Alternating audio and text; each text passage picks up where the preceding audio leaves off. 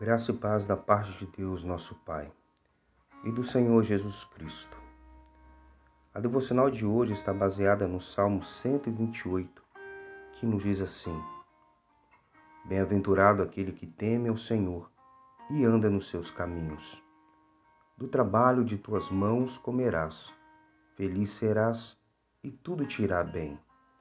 Tua esposa no interior de tua casa será como a videira frutífera teus filhos como rebentos da oliveira à roda da tua mesa. Eis como será abençoado o homem que teme ao Senhor. O Senhor te abençoe desde Sião, para que vejas a prosperidade de Jerusalém durante os dias de tua vida. Veja os filhos de teus filhos, paz sobre Israel.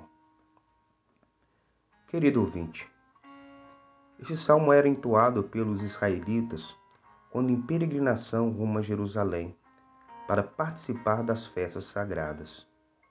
Nele, encontramos várias lições que devem ser aplicadas em nossa vida, inclusive no que diz respeito a prioridades. Este salmo descreve um homem bem-sucedido, realizado, feliz. A razão dessa bem-aventurança é descrita no primeiro verso.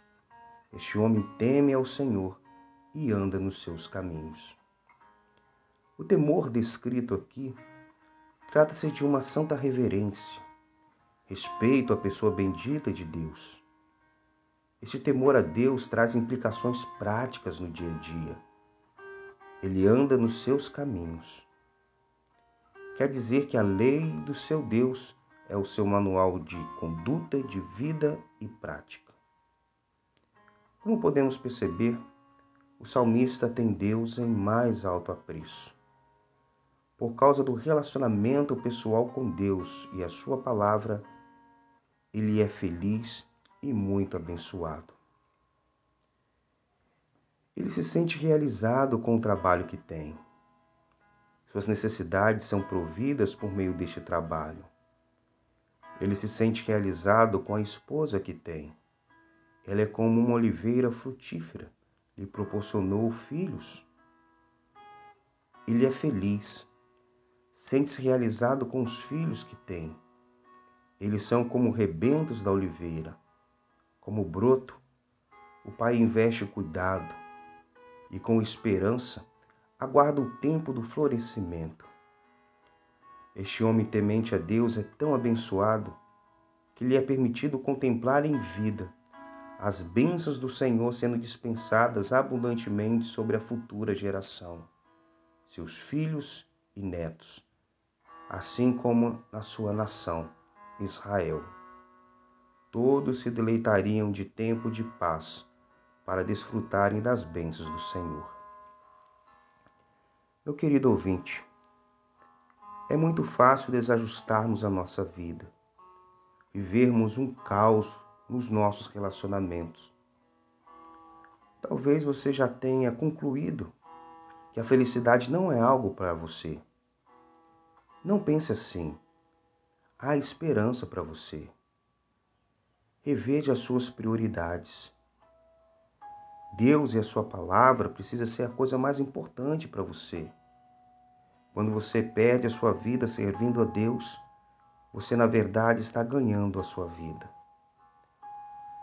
Lembre-se, seu cônjuge é mais importante do que os seus filhos. Seus filhos são mais importantes do que os seus amigos.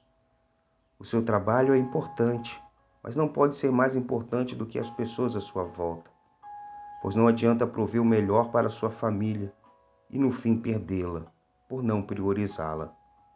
Não vale construir coisas se no fim não vamos ter com quem compartilhar. Meu querido ouvinte, pondere sobre essas coisas. Faça os ajustes necessários no seu relacionamento com Deus e com a sua família, e serás bem-aventurado no realizar. Oremos. Ó Deus, que sejamos conduzidos por Ti mesmo a reavaliar a nossa vida com o Senhor, a nossa devoção, e obediência à Sua palavra. Queremos ser pessoas bem-aventuradas. Ajuda-nos a colocarmos as coisas no seu devido lugar. A felicidade é algo real e sabemos que ela começa com uma vida de relacionamento com o Senhor. E nós queremos experimentar essa maravilha, pois o Senhor é o nosso bem maior.